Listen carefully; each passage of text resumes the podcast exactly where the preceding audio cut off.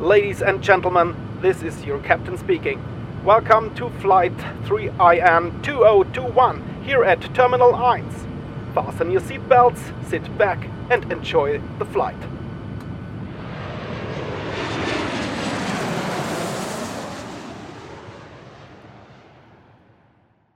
Welcome back to Terminal 1. Today we have Anastasia on board. Welcome. Hi, thank you. Could you tell us more about yourself? Uh, where are you from? Uh, what do you study at the THWS and in which semester are you? Uh, yeah, sure thing. I'm 19 years old and I come from a small city in Siberia. Um, my hobbies are creative writing, traveling, and maybe makeup. I'm doing my first semester in the media management program, and as for now, I'm really fascinated with the studies. That's really nice to hear. uh, so, you came from Russia to study in Germany, and what inspired you to go abroad for your studies? Well, I can confidently say that my older sister was my biggest inspiration for this decision. Um, she pretty much paved the way for me by moving to Germany first. And secondly, I wanted to have a big name, you know, maybe be the CEO of something in the future, I don't know.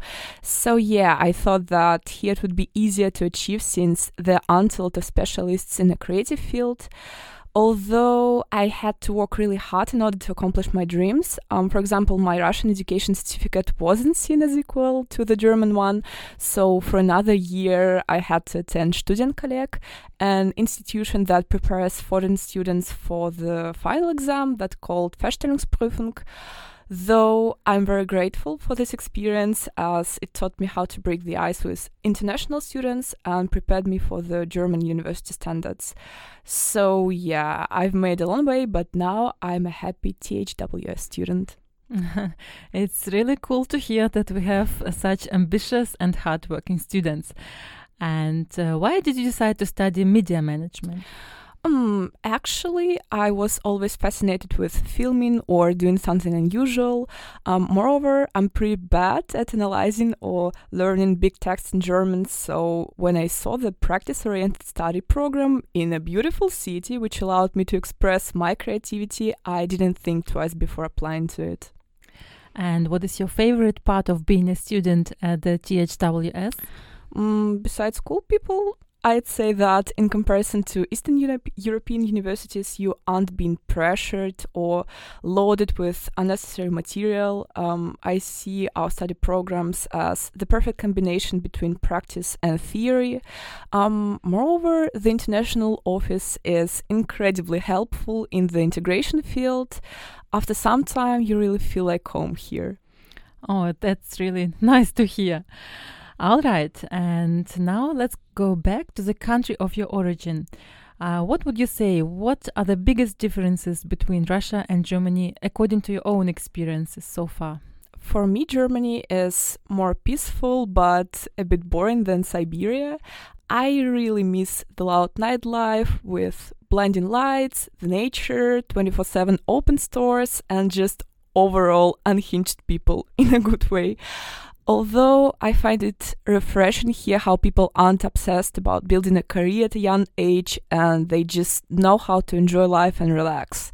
Um, moreover, I'm quite impressed with the safety level here. I was incredibly worried while going out in the evening in Siberia, but I don't know, in Germany, I feel like nothing bad's gonna happen to me because the justice system here just works better. Sounds very interesting. Thank you for sharing your observations. Uh, what was the best experience you have made since you are in Germany, or what do you like about Germany? Hmm, I wholeheartedly love how friendly and liberal Germany is. Mm, now I don't have to worry about being judged all the time and I can express myself freely. Mm, I can tell that my personal style changed for the best because people here compliment each other instead of expressing negativity the biggest shock to me was that passers-by smile at you in Germany and don't just spread unnecessary hate. Also, the cleanness of the streets just blows my mind. I think that the ecological problems today are enormous and other countries should develop in the recycling field as well. Good to know. And as far as I know, you started to work as a student assistant at the international office few months ago. Could you tell us about your tasks so far? Um, yeah, so so far my tasks are relatively simple. For example, I have to translate certain text from German or English to Russian or correct our university's flyers and brochures. By the way, THWS has its own official website completely in Russian with all the helpful information for future students. And yeah, I also helped with the translations here, though I'm really looking for our next big project in the summer. Our university recently launched a huge scholarship for motivated first semester students, and the lucky ones who got it will be interviewed by the THWS YouTube channel later and yeah i'll edit those videos afterwards uh, thank you for sharing your experience. It's great that you enjoyed your time so far at our university.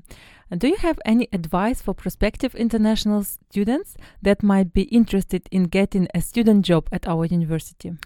Well, only one apply, apply, and once again, apply. be brave, experiment, and don't be afraid to send applications everywhere you feel like. After all, you never know the outcome. As for me, I also couldn't imagine working at the international office because I thought that I wasn't qualified enough or that other candidates would perform much better. But turns out you should always believe yourself and just trust your gut. This is absolutely true. Thank you so much for your time and some insights into your life and study, Anastasia. Thanks a lot for having me today. Of course, you will find all the necessary information in our fact sheet again, which can be found in the show notes. We hope you will tune in next time again and look forward to welcoming you back on board here at Terminal 1. We are ready for landing. We hope you enjoyed the flight and see you again soon. Goodbye.